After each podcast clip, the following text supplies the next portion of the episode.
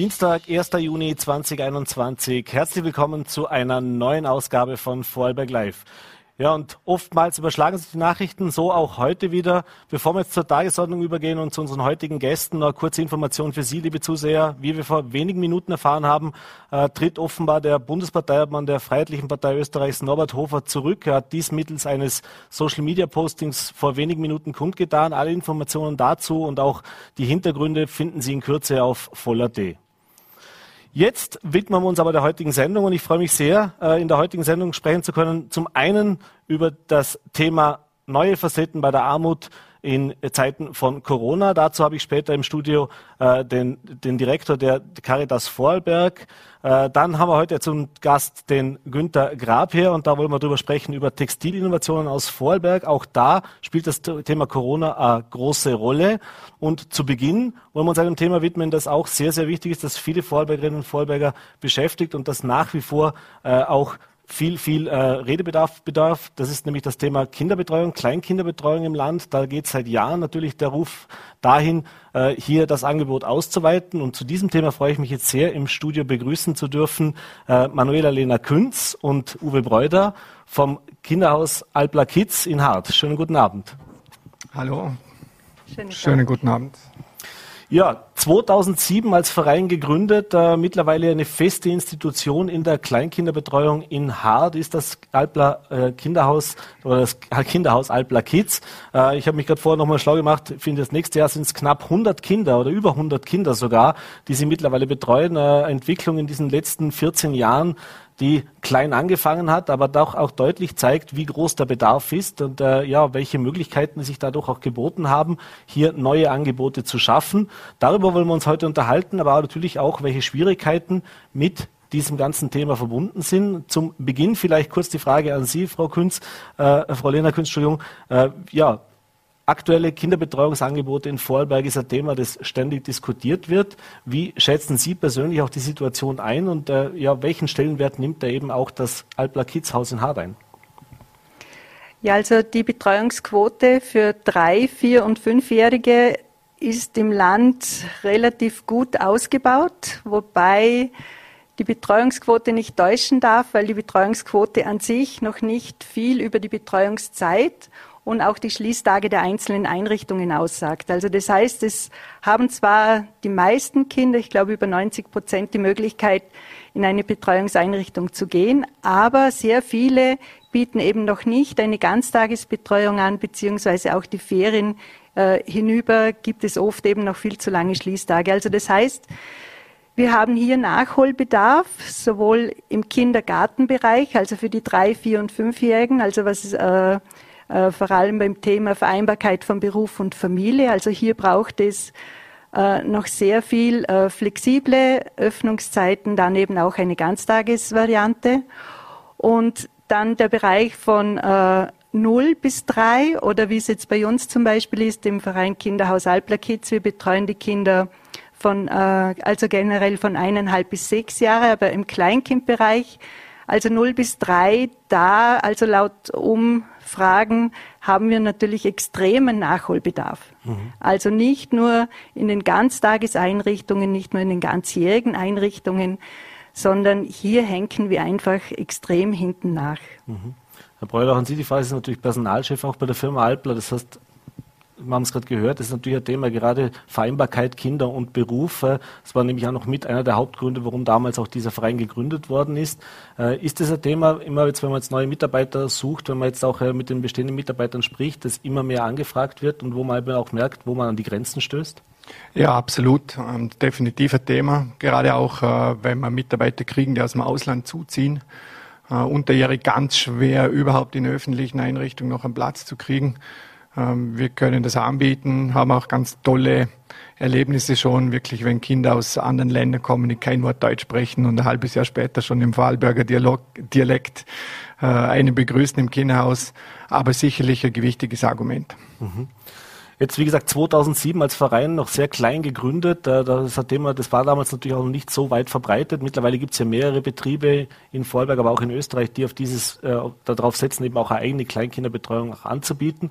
Was waren denn so die größten Herausforderungen, die größten Schwierigkeiten damals, als es alles anfing?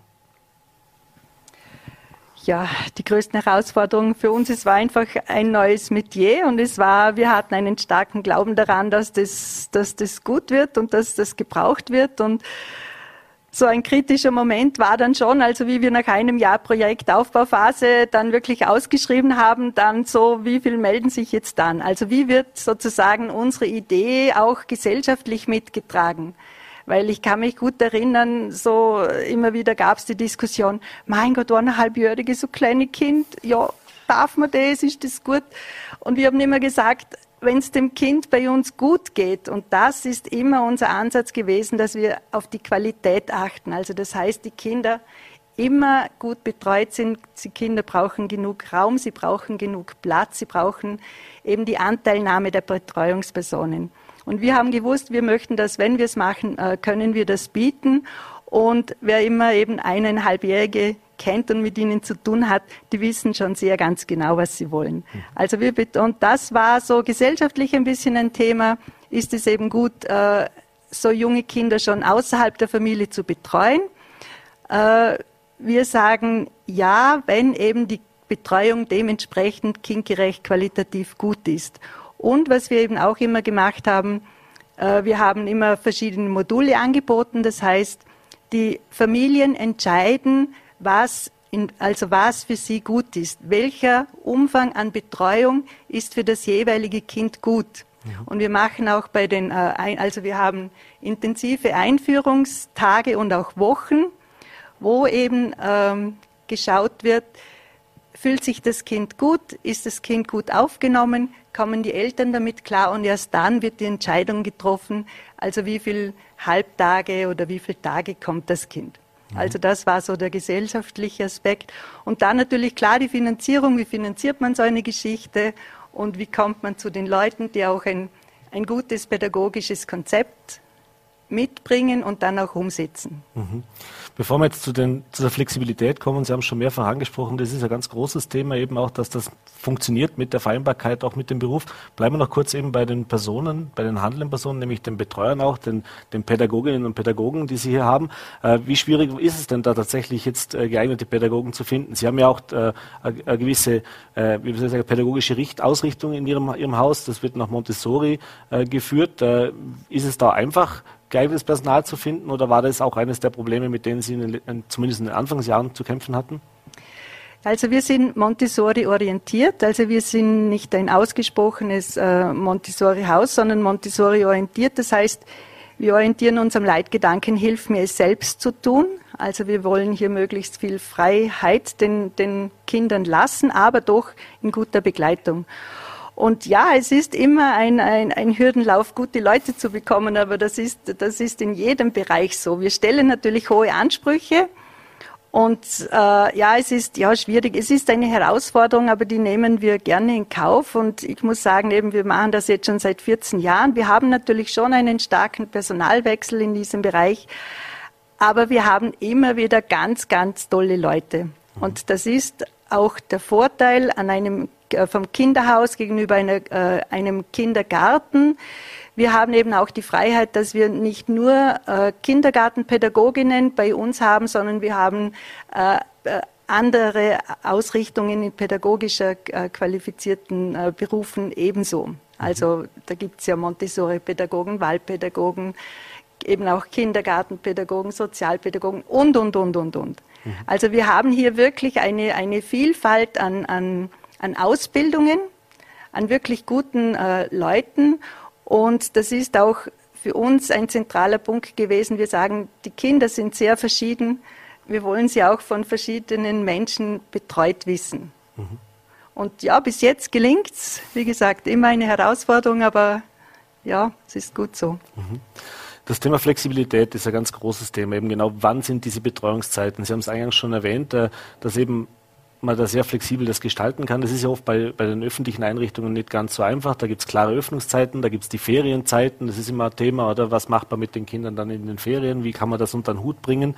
Äh, war das mit auch einer der Hauptgründe, dass Sie gesagt haben, wir brauchen da was Eigenes? Also nicht nur, dass der Platz grundsätzlich ein Problem ist, dass der Bedarf bei den Mitarbeitern da ist, sondern dass wir eben auch etwas schaffen, dass wir unsere, unsere Mitarbeiter in erster Linie natürlich so unterstützen können, dass die ihrer Arbeit auch ordentlich, anständig nachgehen können, dass die eben nicht diese Probleme haben, ja, zum Teil später zur Arbeit kommen zu können, weil die Kinderbetreuungsstätte erst später aufmacht oder eben auch vor den Ferien, vor die Ferienproblematik gestellt werden. Also ich glaube, das war mit ein Thema. Ähm, der ursprüngliche Gedanke, wie wir zum Kinderhaus gekommen sind, war eigentlich anlässlich unseres 50-jährigen Firmenjubiläums, mhm. ähm, dass wir auch äh, gewusst haben, dass es uns als Unternehmen gut geht, den Menschen im Unternehmen gut geht und wir auch so etwas in die Allgemeinheit äh, oder in die Öffentlichkeit zurückgeben wollten.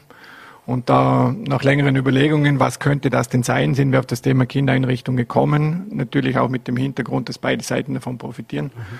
Und jetzt ist natürlich ein absolutes Highlight, denke ich, auch für die Eltern. Der Kindergarten oder die Kinderbetreuungseinrichtung ist direkt neben dem Firmengebäude. Das heißt, der Weg ist mehr als nur kurz. Äh, ich muss nirgends extra hinfahren, auch wenn es mal äh, Kinder mal unter Tag krank wird oder so, ist natürlich ideal, weil ich in einer Minute bei meinem Kind bin. Mhm. Und das wird auch sehr estimiert von den Leuten. Ähm, genauso spannend ist, wenn die Kinder mal zwischen den Gebäuden durchs Firmengelände spazieren, äh, dass der Papa oder die Mama beim Fenster äh, rausschaut und sein eigenes Kind sieht oder die Kinder den Eltern winken, weil sie genau wissen, ähm, hinter welchem Fenster sitzt der Papa oder sitzt die Mama. Mhm. Ähm, ja, und die Flexibilität natürlich spielt eine große Rolle. Mhm. Absolut. Ja, jetzt nehme ich an, die Anfragen kommen natürlich von überall, nicht nur von den eigenen Mitarbeitern. Das heißt, man kann sich ja auch bewerben, äh, wenn man jetzt äh, nicht bei der Firma Alpler beschäftigt ist. Äh, wie hat sich das in den letzten Jahren vielleicht auch entwickelt als Erfahrungswerte? Hat das zugenommen? Und ist es so im Prinzip ein bisschen so diese, diese Nische auch ausgefüllt, die eben die öffentlichen Kinderbetreuungseinrichtungen nicht erfüllen können? Also so über den Daumen gesagt würde ich sagen, haben wir circa 10 Prozent unserer Kinder immer Kinder von äh, Eltern, die nicht bei Alpla arbeiten.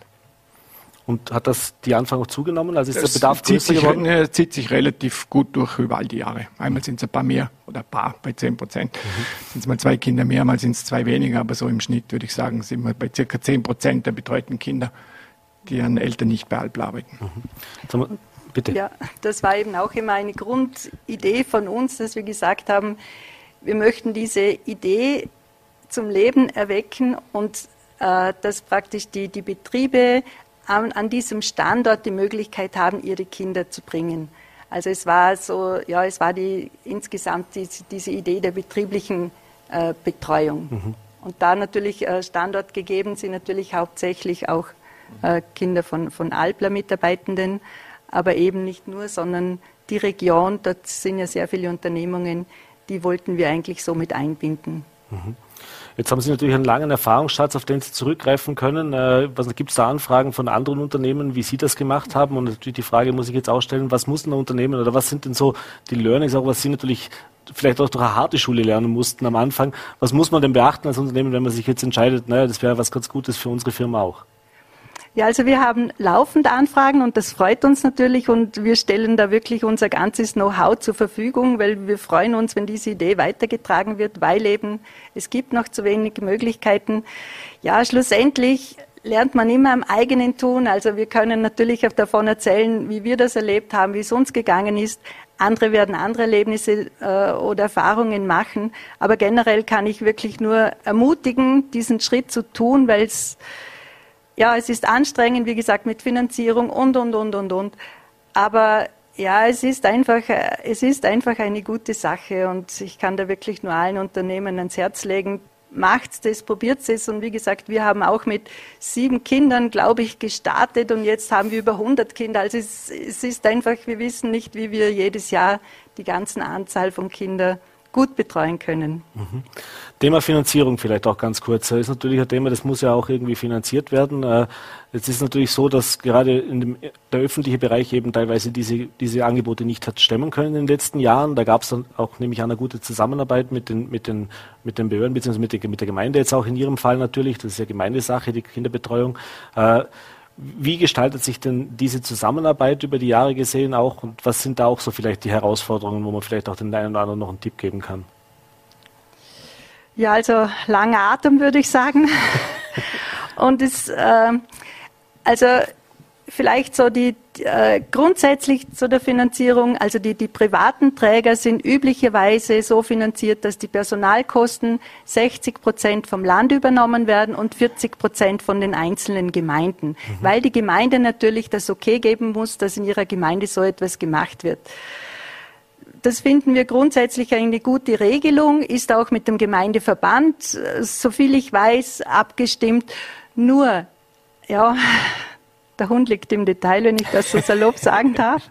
Die einzelnen Bürgermeister sind natürlich weder an Landesvereinbarungen gebunden noch an Vereinbarungen, die der Gemeindeverband mit dem Land trifft. Mhm. Also das heißt, es gibt natürlich sehr viele Gemeinden, wo das wirklich sehr, sehr gut finanziert, äh, wo das wirklich sehr gut fun äh, funktioniert wo sich eben Land, Gemeinde und dann die, die privaten Träger die Kosten aufteilen. Dann gibt es eben andere Gemeinden, die sind da eher zögerlich. Das heißt, die privaten Träger kippen dann eigentlich fast um diese 40 Prozent. Und das ist natürlich dann viel Geld, das eben durch andere private äh, Personen oder Institutionen aufgefangen werden muss. Mhm. Das ist ja nämlich auch noch ein Thema, was denn auch die Kosten für die Eltern sind, was die Kinderbetreuung ja, angeht, oder? Weil im Endeffekt ja, hängt das natürlich von ab und das ist, genau. wie wir wissen, dann gerade in den öffentlichen Bereichen teilweise auch recht schwierig zu stemmen für die Einzelnen. Das, heißt, das sind ja nicht unwesentliche Kosten, die da entstehen. Ja, und da vielleicht ein kleines Beispiel, also die Förderung vom Land. Äh, gab's, da gab es zum Beispiel in der Vergangenheit für die privaten Träger eben immer eine sogenannte vier-, fünfjährigen Förderung. Äh, dass eben die Eltern äh, unterstützt werden, dass sie die Kinder auch in private Einrichtungen bringen können. Diese, da ist jetzt der Plan, dass die ab nächstem Jahr gestrichen wird. Mhm. Also hier machen wir eigentlich keinen Fortschritt in Richtung äh, mehr Kinderbetreuungseinrichtungen, sondern hier geht, gehen wir leider in die, die entgegengesetzte Richtung. Also dass den privaten Träger jetzt, das Argument der Gemeinden sehe ich auch ein, die sagen, wir haben jetzt gebaut, wir haben sehr viele auch gut funktionierende Einrichtungen. Warum müssen wir noch die privaten Träger mitfinanzieren? Mhm. Wir sagen halt, den Eltern soll die Wahlmöglichkeit bleiben. Oder? Und das Land ist immer für Vielfalt eingestanden. Und ich finde, das ist ja auch wichtig. Die Familien werden vielfältiger, unser Leben ist vielfältiger. Darum bin ich der Meinung, muss es eben auch verschiedene Möglichkeiten geben, die Kinder zu betreuen. Mhm. Nicht für alle ist Montessori geeignet. Viele sagen, oh Gott, was ist denn das? Auch gut. Aber für die, die es gut finden, die sollen die Möglichkeit haben, das zu machen. Mhm. Also im Sinne der Vielfalt äh, und der Wahlmöglichkeit der Eltern sollten eben private und öffentliche gut nebeneinander leben können. Mhm. Das ist jetzt sehr freundlich formuliert, aber ich höre da so ein bisschen raus. Jetzt war es in der Vergangenheit so, dass es zu wenig, also dass man immer gesagt hat, wir haben zu wenig Kinderbetreuungseinrichtungen. Jetzt gibt es Unternehmen, die sich äh, tatsächlich bereit erklären, hier was zu machen. Äh, jetzt hat es offensichtlich in, in, den, in, den, letzten Jahren, Sie haben es gesagt, der Bauträger gegeben, es gibt mehr Kinderbetreuungseinrichtungen. Äh, fühlt man sich da vielleicht auch ein bisschen unfair behandelt, was das angeht? Ja, also ich bin auch im Verband für, also im Landesverband für, äh, für, äh, für, äh, für private Kinderbetreuungseinrichtungen. Wir wünschen uns einfach, dass wir gleichgestellt sind den öffentlichen. Oder dass es nicht dass wir nicht zum Spielball werden. Solange sozusagen im Kleinkindbereich, da ist man noch froh, dass wir das eigentlich mhm. schon aufgebaut haben über Jahrzehnte und dass dann, wenn die, die öffentliche Hand nachzieht, dass man uns dann nicht einfach fallen lässt und sagt, so, jetzt, ähm, ja, jetzt können wir das selber machen. Mhm. Wie gesagt, im Sinne der Vielfalt bin ich einfach überzeugt, dass wir beides brauchen und dass wir hier einfach gute Lösungen finden gemeinsam, also Land äh, und die Gemeinden und einfach die öffentlichen Träger. Mhm. Klar ist es immer eine, ein Hin und Her, wer, wer zahlt am Schluss. Aber es sind, es sind einfach unsere Kinder, es sind nicht die Kinder von da, von da, sondern im Sinne des Landes und auch nach dem, nach dem äh, chancenreichsten Land für Kinder, denke ich mir, ist das vielleicht auch eine Chance, dass man sagt, okay, wir, wir, Kinder sind Kinder und wie können wir als Land wirklich Sorge tragen, dass die Kinder gut betreut sind, egal ob das jetzt öffentlich ist, ob das privat ist oder sonst wie. Mhm. Zum Abschluss vielleicht noch die letzte Frage noch kurz. Äh, welchen, also finanziell ist das eine, aber eben auch äh, vom Umfang, von den Öffnungszeiten, von den Altersgruppen zum Beispiel auch. Äh, was wäre der Wunsch aus Sicht eines Personalchefs eines großen Unternehmens, was, was an, ans Land bzw. die Kommunen ist, was muss sich hier verbessern oder was sind Verbesserungsvorschläge, die Sie aus der praktischen Erfahrung natürlich heraus haben, aber ganz banal vielleicht auch aus Ihrer Arbeit? Was sicher einen großen Vorteil für mehr oder weniger alle Eltern bringen würde, ist die Aufhebung der Sprengelgrenzen. Mhm. Weil das ist ganz oft ein Thema. Ich sage jetzt nur Beispiel, wenn ich in Lustenau wohne und in Hart arbeite, dann muss ich zuerst zur Kinderbetreuungseinrichtung nach Lustenau fahren und mein Kind hinbringen. Eventuell fahre ich in Hart an der Kinderbetreuung vorbei, mhm. aber ich darf mein Kind dort nicht hinbringen. Ähm, das wäre, glaube ich, ein ganz wichtiges Thema und natürlich auch die Öffnungszeiten und die Schließtage.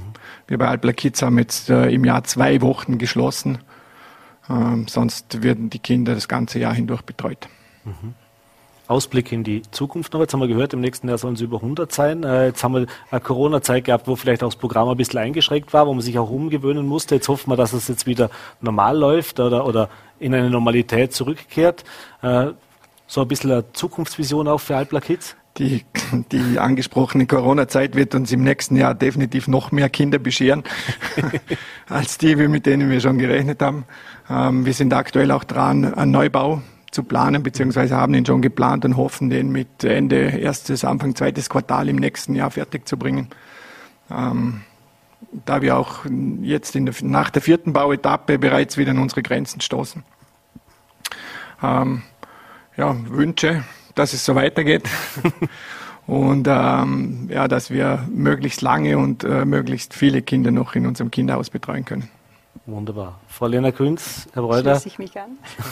Ich bedanke mich für den Besuch im Studio und diesen Einblick äh, in diese privat geführte, aber doch äh, mittlerweile Institution, glaube ich, in der Gemeinde hart geworden über die Jahre. Äh, Kinderbetreuungseinrichtung. Danke für den Besuch und den Einblick. Alles Gute, gesund lieber und schönen Abend. Vielen Dank. Danke.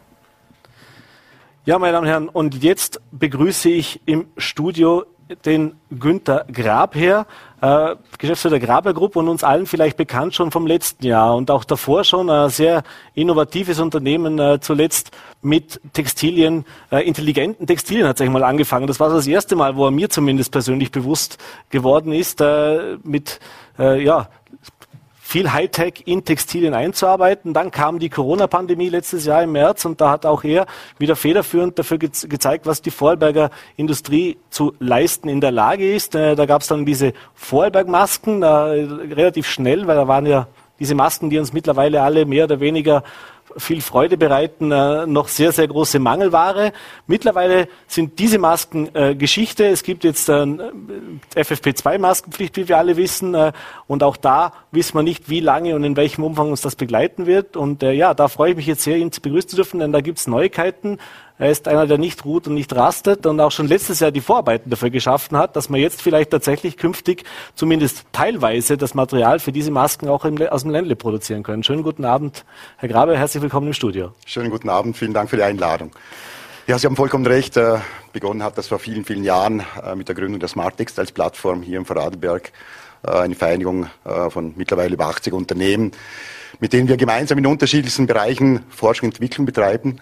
Und das war eigentlich auch äh, der Grund, der Anstoß, warum wir gut vor einem Jahr so recht schnell reagieren konnten äh, auf die dazumal herrschende Maskenknappheit. Äh, dürfen sich vielleicht nochmal zurückerinnern, von mir ein bisschen mehr als einem Jahr. Äh, nicht nur in Vorarlberg, ganz Österreich, äh, die Spitäler, die Pflegeeinrichtungen haben aus Textilien, aus Alttextilien, aus alten OP-Hosen, mussten sie Masken nähen, damit sie überhaupt irgendwas zur Verfügung hatten. Und da hatten wir eben das Glück, eben auch in dem Konsortium der Smart Textiles Plattform, hier relativ rasch äh, helfen zu können. Und ein Grund ist natürlich mit, äh, Vorarlberg ist eines der letzten Vollstufen äh, Regionen, in denen überhaupt sowas noch möglich ist. Mhm. Das liegt zum einen natürlich daran, vielleicht auch zum kurz erklären für uns Zuseher an der Geschichte, dass wir Textilland sind und eben auch diese Maschinen und das Know-how, diese Maschinen zu bedienen, noch im Land ist. Da haben andere Regionen, wo man eben viel nach Fernost schon ausgelagert hat in den letzten Jahrzehnten, die sind da schon einen Schritt weiter oder eben auch nicht so weit, je nachdem, wie man die Lage dann halt einschätzt. Äh, und das war eben einer dieser, dieser Key Assets oder einer dieser Vorteile, die wir letztes Jahr hatten, dass wir eben tatsächlich sowohl das Know-how als auch die Maschinen und die Kapazitäten hier im Land haben, oder? Absolut. Absolut. Also wir waren ja nicht nur in Österreich die Ersten, die es geschafft haben, äh, ein Zertifikat für so eine Schutzmaske zu bekommen, sondern wir waren europaweit die Ersten in der Zeit, die das, die das realisieren konnten. Und das liegt eben äh, an, der, an, an Vorarlberg, an den Anlagen und den Unternehmen, die es Gott sei Dank nach wie vor hier gibt. Ja. Mhm. Jetzt, äh, das war letztes Jahr im Frühling natürlich eine große Hilfe, wurde ja dementsprechend groß verbreitet. Äh, Sie haben da wirklich Vorgas gegeben, möglichst große Kontingente auch zur Verfügung zu stellen. Im Herbst hat das dann ein bisschen nachgelassen. Dann wurde auch entschieden, naja, die, die in Anführungszeichen brauchen wir jetzt so in dem Fall nicht mehr. Es wurde eben auch das Thema FFP2-Masken, also sprich diese klassischen, die wir jetzt alle kennen, ein immer größeres Thema. Äh, ja, war das von Anfang an so, dass Sie gedacht haben, das ist ein Projekt, das machen wir jetzt als Hilfe über den Sommer praktisch, über diese Notlage hinaus, also auch mit dem Ausblick, das wird uns jetzt nicht die nächsten fünf Jahre die Auftragsbücher füllen bzw. uns beschäftigen? Genau, also es, es war uns allen bewusst, äh, dass das ein Ende der Geschichte sein wird. Wir alle gingen eigentlich davon aus, dass das spätestens im Herbst letzten Jahres das Maskenthema vom Tisch ist. Äh, mittlerweile wissen wir, dass es uns immer noch verfolgt. Aber dazu mal äh, gingen wir davon aus, eben, dass, dass spätestens im Herbst äh, keine Masken mehr benötigt werden. Mhm. Sie haben allerdings schon letztes Jahr äh, im Prinzip vorgesorgt. Sie haben eine Maschine, eine Anlage bestellt, äh, ich glaube 5,6 Millionen Euro kostet diese Maschine. Also ist nicht gerade ein Schnäppchen, aber äh, und zwar soll die ermöglichen, dass künftig diese Fließeinlagen, die wir in den FFP2-Masken haben, also nicht die gesamte Maske, aber dieses Filtersystem, wenn ich es mal ganz laienhaft sagen möchte dazwischen, dieses Stoffding in der Innenseite praktisch der Maske, dass man das hier produzieren kann, äh, eben auch auf die Gefahr hin, dass das vielleicht doch noch länger gebraucht wird und dass es vielleicht wieder ein bisschen knapp wird. Die kommt jetzt, das kann jetzt starten dann. Äh, jetzt hoffen wir zwar alle, dass die FFP2-Maske nicht mehr allzu lange unser tägliches, äh, unser täglicher Begleiter ist, aber es geht ja auch noch weiter. Also Sie haben ja auch schon vorgedacht, äh, was sollen denn diese Maschinen äh, oder was soll diese Anlage künftig leisten können? Was kann die im Notfall auch leisten? Und was sind auch so Anwendungsbereiche vielleicht, über die wir jetzt klassisch über die Corona-Pandemie auch über diesen Tellerrand hinausblicken können? Genau wie Sie gesagt haben, als wir letztes Jahr im Sommer die Entscheidung trafen, das Investment zu machen in die Maschine, war uns klar, bis die Maschine kommt und die Lieferzeit war und die ist zwölf Monate, wird es keine Masken mehr geben. Äh, der Grund, der Grund, warum uns dennoch für die Anlage entschieden haben, ist, äh, dieses ganz spezielle Filtermaterial wird nicht nur für Masken verwendet, sondern wird speziell auch in der Luftfiltration, in der Wasserfiltration verwendet. Und das Thema Raumluft und äh, Raumluftreinigung, das wird uns noch länger verfolgen. Und wir haben in unserem Unternehmen eine spezielle Anlage, äh, die nennt sich Niederdruckplasmaanlage, ist weltweit die einzige Anlage. Und hier haben wir sehr große Synergien. Also wir haben zukünftige Möglichkeit, komplett neue Generationen von Filtermaterialien herzustellen. Und das war eigentlich auch der Grund dazu mal, äh, für die Entscheidung, die Anlage zu kaufen. Mhm. Das heißt, das ist nicht nur Produktion, sondern da wird auch viel Forschung und Entwicklung hineingesteckt werden. Oder ist das, ein, ist das ein Produkt, das jetzt mehr oder weniger so standardmäßig produziert wird? Naja, man muss, man muss, man muss dazu wissen, dass es, dass es, und das war ja eigentlich am Anfang der Pandemie unser Problem äh, mit den Masken.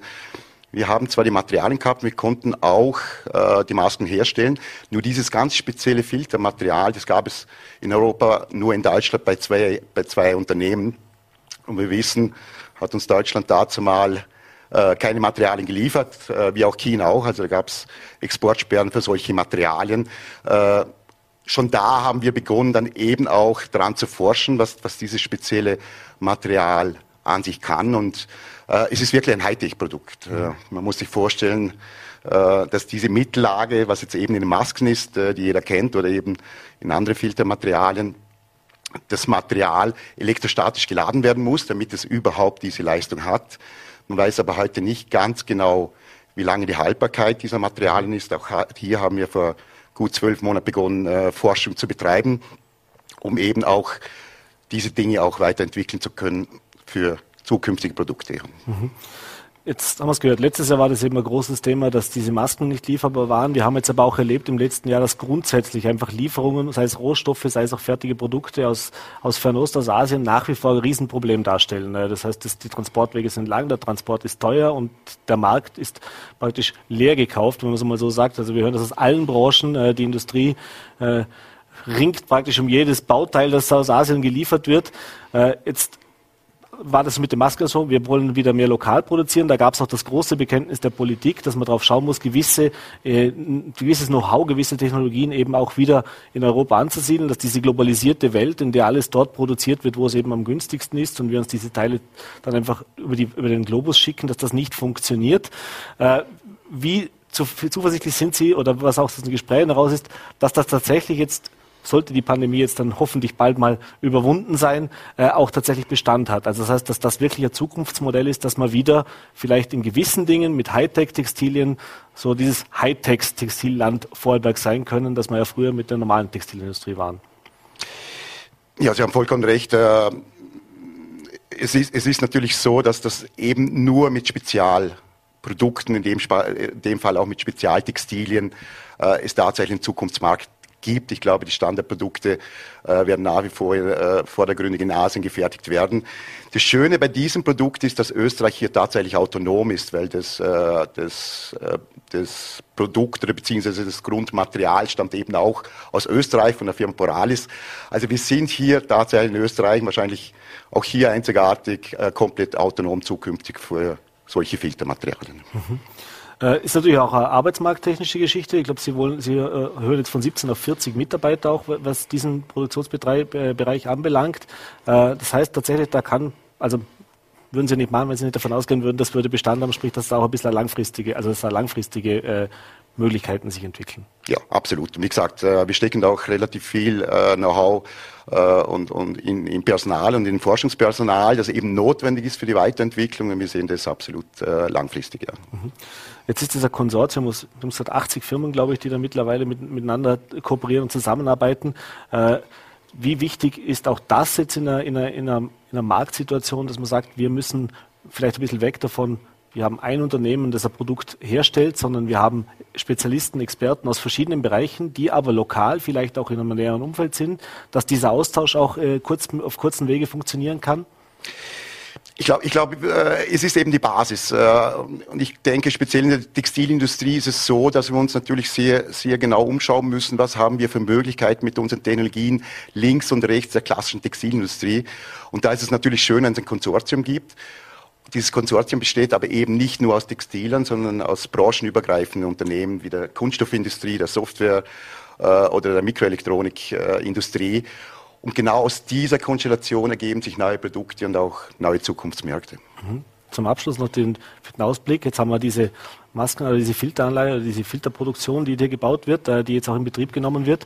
Äh, Gibt es sonst vielleicht irgendwas, was Sie unseren Zusehern mitteilen könnten, woran man jetzt gerade arbeitet? Irgend, äh, der, der nächste the one more thing sozusagen? es, ist, es ist tatsächlich so, dass wir, dass wir diese Woche äh, mit unserer neuen Firma 24 Cents gestartet haben. Ist ein Startup-Unternehmen, das sich mit der Vorhersage von Herzinfarkten und Schlaganfällen äh, mhm. beschäftigt äh, gemeinsam mit einem indischen, äh, indischen Investor, äh, der selbst äh, Softwareunternehmen hat im Bereich der künstlichen Intelligenz, wurde das die letzten drei Jahre entwickelt.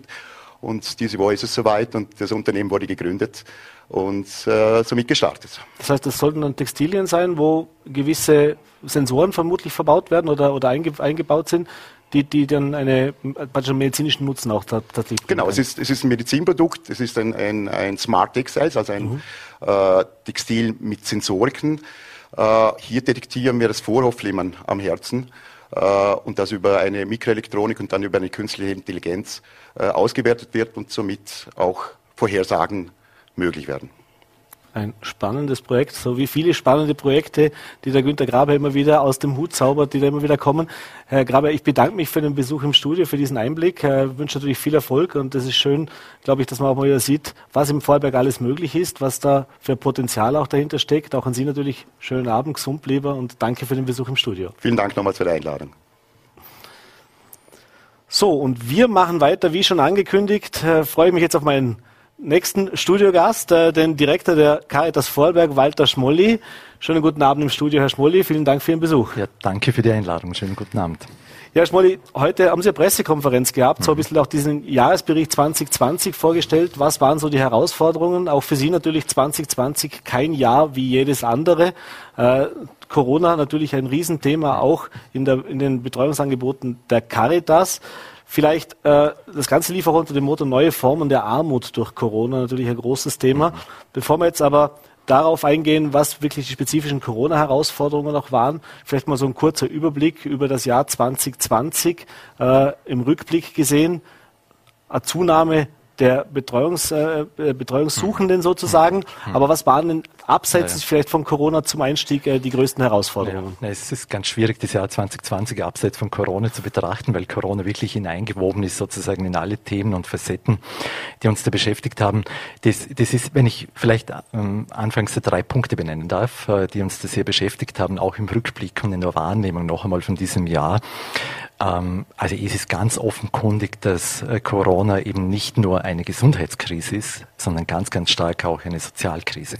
Ganz starker Indikator bei uns ist, dass Menschen auf äh, Unterstützung angewiesen waren und sind, die damit wohl nie gerechnet hätten. Äh, das ist ein erster Punkt. Ein zweiter Punkt, äh, Corona hat, äh, ich glaube, nahezu jeden Menschen herausgefordert, viele Familien, viele Unternehmen und natürlich auch die Caritas. Es war ein hohes Maß an Flexibilität, auch an Innovation erforderlich, um auf diese Nöte angemessen reagieren zu können. Es gab auch äh, Themen, die wirklich herausfordernd waren, also zum Beispiel die Arbeit mit äh, Menschen, die gesundheitlich äh, sehr vulnerabel sind oder alles, was mit dem Thema Wohnen zu tun hatte in einer Zeit, in der man sagt, bleib zu Hause, wenn das Wohnen nicht funktioniert. Mhm. Oder auch die Auslandshilfe in einer Phase, in der Grenzen eher geschlossen waren. Also es gab da richtige herausfordernde Themen auch. Und unterm Strich, und das ist vielleicht das Wichtigste, also was wir wirklich begriffen haben und was sich auch spiegelt in diesem Jahresbericht, wenn man ihn durchblättert, dass man spürt, worauf es denn letztlich in einer Gesellschaft überhaupt und ganz besonders in einer Krisenerfahrung ankommt, nämlich dass Menschen füreinander da sind und dass sie zusammenstehen, wenn sie einander brauchen. Das ist sozusagen äh, der Schlüssel und das spürt man an allen Ecken und Enden, wenn man dann ein klein wenig genauer hinschaut. Mhm. Das wäre jetzt genau die Frage. Alles redet von der Spaltung der Gesellschaft. Es ist ja so, dass man oft mal, zumindest wenn man jetzt in sozialen Netzwerken viel unterwegs ist, da, da hat man eher weniger das Gefühl, dass die Menschen sehr viel Zusammenhalt zeigen. Also am Anfang war das so, habe das Gefühl gehabt, dass die erste Welle, erste Phase von Corona, sprich März, April, also ins Frühjahr hinein, da war das sehr, sehr große Solidarität auch da, da hat das sehr gut funktioniert. Äh, aber je länger diese, diese Krise geht, hat man so das Gefühl, das lässt ja. natürlich sehr stark nach. Ist das auch ein Erfahrungswert, den Sie haben, oder würden Sie jetzt sagen, äh, in der täglichen Arbeit vor Ort praktisch merkt man das nicht so? Ist jetzt mehr so vielleicht auch ja. das Diskussion, das die Diskussionskultur, die gelitten ja. hat, und weniger die Hilfskultur? Also es gibt in unserer Gesellschaft momentan ein hohes Maß an Unsicherheit. Und äh, mit der Unsicherheit ist natürlich, wenn das über Monate hinweg in dieser Intensität eine Realität ist, dann ist damit auch verbunden eine innere Bereitschaft zu polarisieren, ja, sich auf eher klare, einfachere Positionen zurückzuziehen. Ich glaube, das geht mit jeder sozusagen Phase von Unsicherheit in unserer Gesellschaft einher und das erleben wir auch und das wird kommunikativ unterstützt und und und. Das ist sicher eine Realität. Auf der anderen Seite erleben wir natürlich, wie Menschen äh, sich in ganz hohem Maße füreinander engagieren. Also in der Nachbarschaft, äh, in Gemeinden, aber auch zum Beispiel als Spender und Spenderinnen für, äh, für soziale Einrichtungen und, und, und. Entscheidend scheint mir immer die Frage, was wollen wir? Also das eine ist ja immer der Befund. Mhm. Entscheidend ist, was wollen wir und wie können wir dazu beitragen, dass äh, dieses Füreinander, dieses Miteinander, die Solidarität in unserer Gesellschaft ein hoher, geschätzter und immer wieder geförderter Wert bleibt.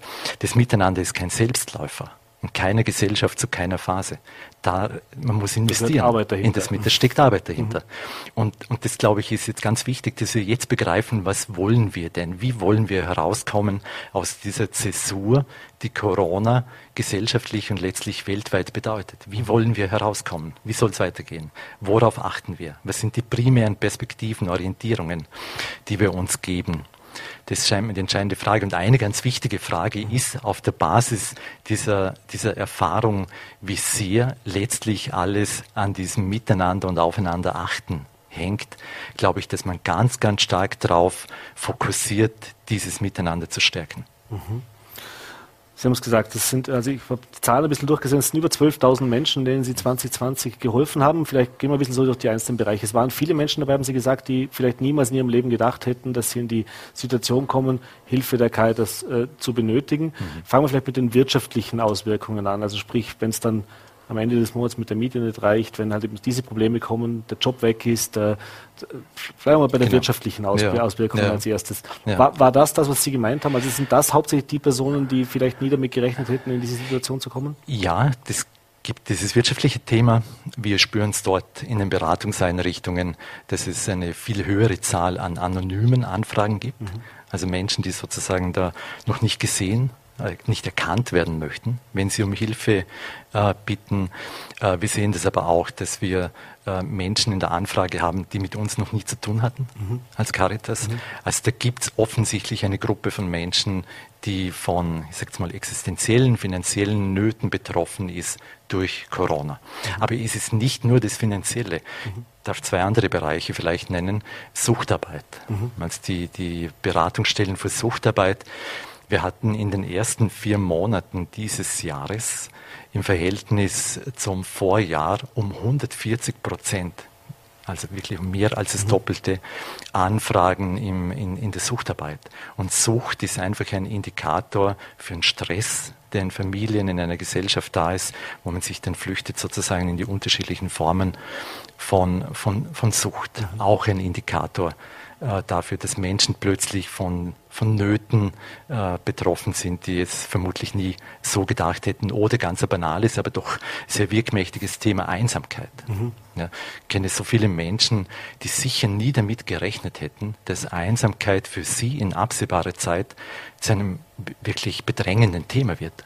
Und trotzdem durch Corona ist es passiert, weil plötzlich das Wochenende nicht mehr möglich war, weil die, die normalen sozusagen Abläufe und Beziehungsformen nicht mehr funktioniert, nicht mehr erlaubt waren. Und plötzlich ist Einsamkeit ein großes Thema. Mhm. Also Sie haben es auch vorher schon gesagt, ein Thema ist natürlich auch, äh, oder ein Thema von dieser Corona-Geschichte war natürlich auch das Thema von Personen, die eben äh, schon ohnehin in einer schwierigen Situation waren. Das ist das Thema, bleiben Sie zu Hause, wenn Sie keine Wohnung haben oder wenn es da eben eine schwierige genau. Situation genau. gibt. Äh, es gibt ja auch eben, ähm, sei es jetzt diese betreuten Frauenwohnungen oder, und so weiter und auch diese Wohngemeinschaften, das ist ja alles ein Thema, das nicht so einfach war jetzt im letzten Jahr. Äh, hat da auch der Bedarf zugenommen oder waren da die größten Herausforderungen, vor allem wie können wir das wie können wir diese Personen erreichen und wie können wir denen eben auch die Hilfe anbieten unter den unter den Rahmenbedingungen, unter denen wir eben zu ja, leben hatten. Ja. Ich meine, das ist natürlich ein ganz großes Thema. Wie kann man Menschen ermutigen, äh, wirklich Hilfe in Anspruch zu nehmen, vor allem relativ früh, weil je früher man helfen kann, umso, umso nachhaltiger ist Hilfe. Das ist ein Grundthema. Es war von Anfang an wichtig, da ganz niederschwellig erreichbar zu sein mit ganz einfachen Botschaften. Ja, Sie brauchen Hilfe. Ähm, also melden Sie sich über Telefonnummern, über äh, Mails, über alle möglichen Kanäle. Also lassen Sie sich helfen, wenn Sie, wenn Sie Hilfe brauchen. Wohnen ist natürlich, Sie sagen das ganz, äh, ganz richtig, in einer Phase, in der alle sagen, bleib zu Hause, ist es natürlich für einen Menschen, der kein Zuhause hat, oder kein sicheres Zuhause hat oder kein funktionierendes Zuhause hat, aus welchen Gründen auch immer, der wird ganz prekär. Und das war natürlich äh, spürbare Realität in allen Wohngemeinschaften. Äh, in denen wir eben für Menschen befristet oder auch äh, längerfristig ähm, ein Zuhause anbieten. Das war eine große Herausforderung bis hin eben zur Notschlafstelle, wo das mhm. dann ganz prekär spürbar wird. Okay, ein Mensch an für sich in der Obdachlosigkeit ist und es gewohnt ist, am Abend irgendwo einen Unterschlupf zu finden, wenn plötzlich der öffentliche Raum auch nicht mehr funktioniert. Ja. Mhm. Also es, das Thema Wohnen war ganz ein prekäres. Ja. Und wir hatten in unseren Sozialberatungsstellen 800 ähm, Haushalte, die primär mit diesem Thema Wohnen befasst waren im vergangenen Jahr. Mhm.